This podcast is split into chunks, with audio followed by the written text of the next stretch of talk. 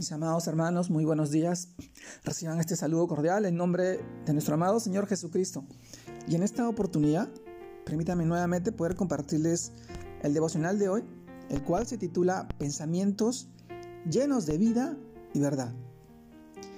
Pensamientos llenos de vida y de verdad es el título de hoy día y esto nos lleva a reflexionar en el pasaje del libro de Zacarías, capítulo 3, versículo 5, el cual nos dice, después dijo, pongan mitra limpia sobre su cabeza. Y pusieron una mitra limpia sobre su cabeza, y le vistieron las ropas, y el ángel de Jehová estaba en pie. Zacarías capítulo 3, versículo 5. Mis amados hermanos, el título de hoy día de este devocional, Pensamientos llenos de vida y verdad. En este pasaje del libro de Zacarías nosotros reflexionamos y nos hacemos una pregunta. ¿Cuál es el problema del por qué no aceptamos la verdad del Evangelio en nuestra vida? Sí.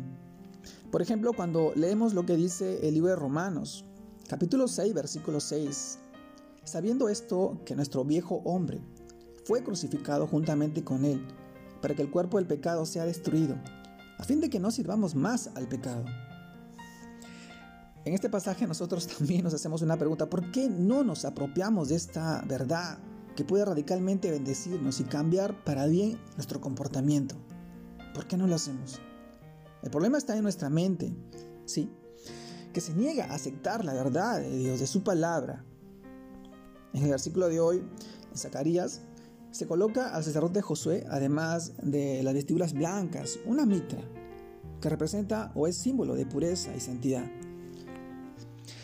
De la, congregación y, aparte de la consagración plena de Dios, y le es colocada como señal de su purificación y su aceptación por parte de Dios. Esto también lo vemos en el libro de Éxodo, capítulo 28, versículo 36 al 38.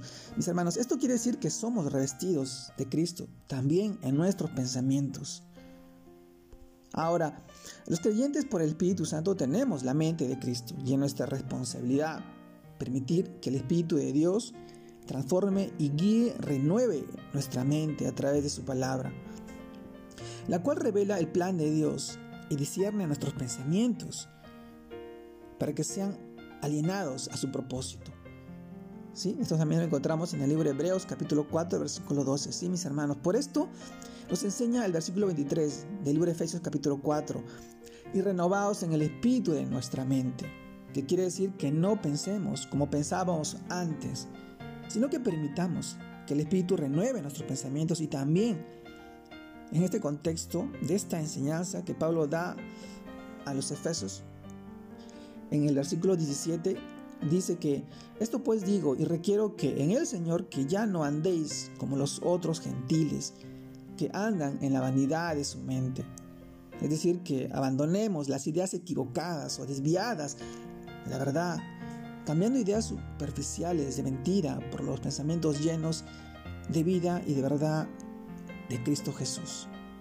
Mi amado hermano, apliquemos esta enseñanza usando nuestras armas espirituales, derribando todo argumento y toda altivez, todo orgullo que se levanta contra el conocimiento de Dios y llevándolo sobre todo cautivo, todo pensamiento a la obediencia de Cristo, para que sean derribados todos los conceptos, todos los preceptos, ideas equivocadas que pasan por nuestra mente y que no permiten que experimentemos esa verdad la verdad de su palabra en nosotros, en nuestra vida.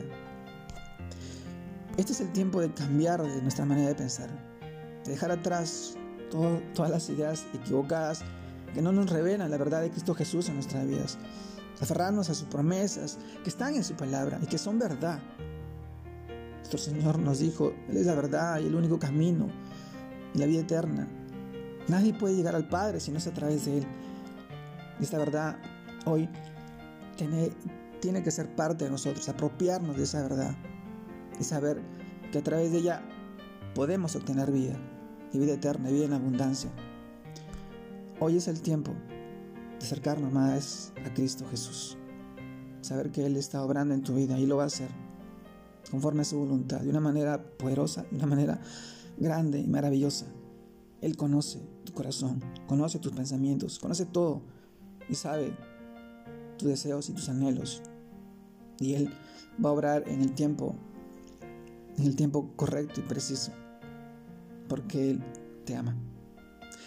Te mando un fuerte abrazo, Dios te guarde, te bendiga en este fin de semana que empieza. Saludos a todos, un abrazo grande a la distancia. Bendiciones, mis hermanos. Dios los bendiga.